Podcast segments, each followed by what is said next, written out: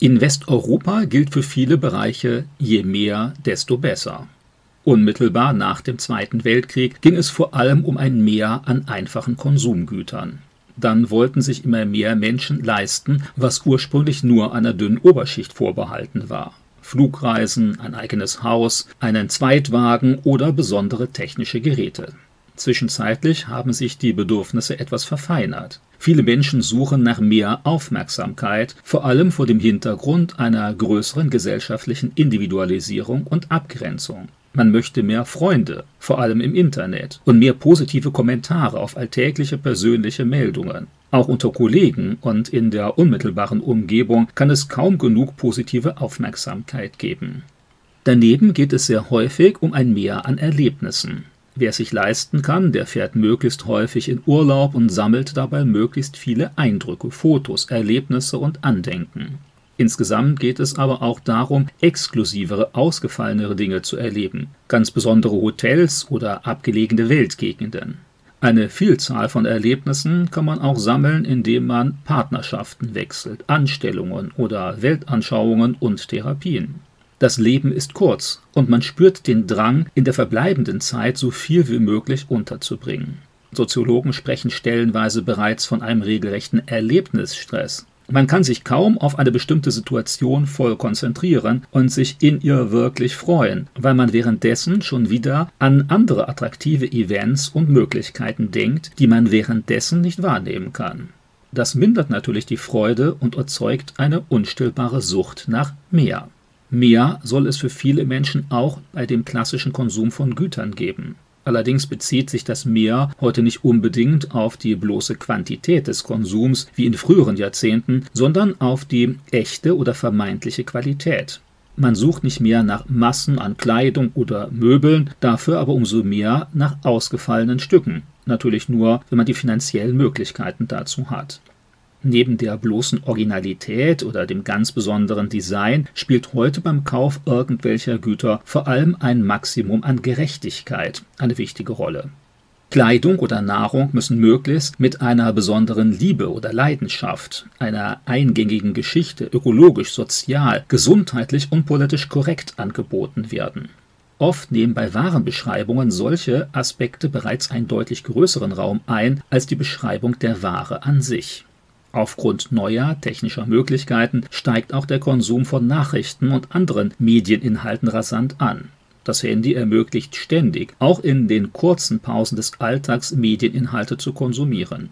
Um hier ein persönliches Maximum zu erreichen, werden die einzelnen konsumierten Beiträge immer kürzer und immer weniger wirklich verarbeitet. Schnell füllt Mediennutzung die gesamte freie Zeit aus, wenn man nicht selbst ganz bewusst und konsequent Grenzen setzt. Christen erleben die Sucht nach mehr auch im geistlichen Bereich. Je nach Frömmigkeitstyp strebt man allerdings nach etwas unterschiedlichen Dingen. Die einen bemühen sich beständig um mehr fromme Leistung, Gebete, theologisches Wissen oder den Besuch von entsprechenden Veranstaltungen. Andere suchen nach einem Mehr an religiösen Erfahrungen. Quantitativ mehr Lobpreis oder Vision, beziehungsweise qualitativ in ständig neuen, vorgeblich geistlich gesteigerten Erfahrungen. Heute das Reden in Zungen, morgen das Heilen für alle, die persönliche Kommunikation mit Engeln, Wunder jeden Tag, der Berufung zum Apostel, vollmächtige Befehle an die Natur und so weiter. Auch diese Suche nach mehr wird schlussendlich natürlich nie befriedigt. Ähnlich wie bei dem Mehr an Urlaub, Kleidung, Medien oder wirtschaftlicher Gerechtigkeit. Natürlich kann und soll ein Christ im Glauben wachsen. Immer wieder freut er sich an den täglichen Geschenken Gottes. In sehr vielen Situationen des Lebens gilt allerdings, weniger ist mehr. Die ständige Suche nach mehr führt allzu häufig zu einer unguten Unzufriedenheit mit dem eigenen Leben, der eigenen Gemeinde, den eigenen Begabungen oder der eigenen Familie. Die ständige Suche nach mehr führt auch dazu, Informationen, Güter, Erlebnisse und Beziehungen nicht richtig würdigen und schätzen zu können. Wer nur die Hälfte YouTube-Videos sieht, hat schlussendlich mehr Möglichkeit, die jeweiligen Inhalte auch zu verarbeiten, kritisch zu betrachten oder aufs eigene Leben anzuwenden. Seltenere Urlaube können die Vorfreude steigern. Sie bleiben deutlich länger in Erinnerung und werden nicht schon bald durch andere Ferienbilder verdrängt. Die Suche nach immer neuen geistlichen Steigerungen kann schnell dazu führen, Gott in den Kleinigkeiten und Alltäglichkeiten gering zu schätzen. Die andauernde Suche nach mehr ist häufig auch ein Zeichen innerer Leere, von Unerfülltsein und Unzufriedenheit. Gott aber will so erfüllen, dass Christen auch mit dem Vorhandenen glücklich und zufrieden sein können, so dass manchmal das wenige an Gütern, Informationen und Erlebnissen eine innere Ruhe und Gelassenheit vermittelt, die viele Menschen gegenwärtig so sehr vermissen. Viele Nachrichten muss man eigentlich auch gar nicht wissen. Sie beunruhigen, ohne dass der Hörer irgendetwas verändern kann. Schon Stunden später wird die Meldung bereits von einer anderen, noch aktuelleren oder scheinbar wichtigeren verdrängt. Manchmal kann es auch sinnvoll sein, einen bestimmten Urlaubsort gründlich auf sich wirken zu lassen, anstatt möglichst viele Regionen zu besuchen. Auch in dieser Frage gibt es natürlich keine Regel ohne Ausnahme. Die unbändige Sehnsucht nach mehr aber ist eher im Wesen des gottfernen Menschen verankert, für den diese Güter und Erlebnisse alles bedeuten. Und es ist ein Charakteristikum der europäischen Postmoderne, die den Menschen mit seinen Gefühlen und Erfahrungen in den Mittelpunkt aller Überlegungen stellt und nicht Gott.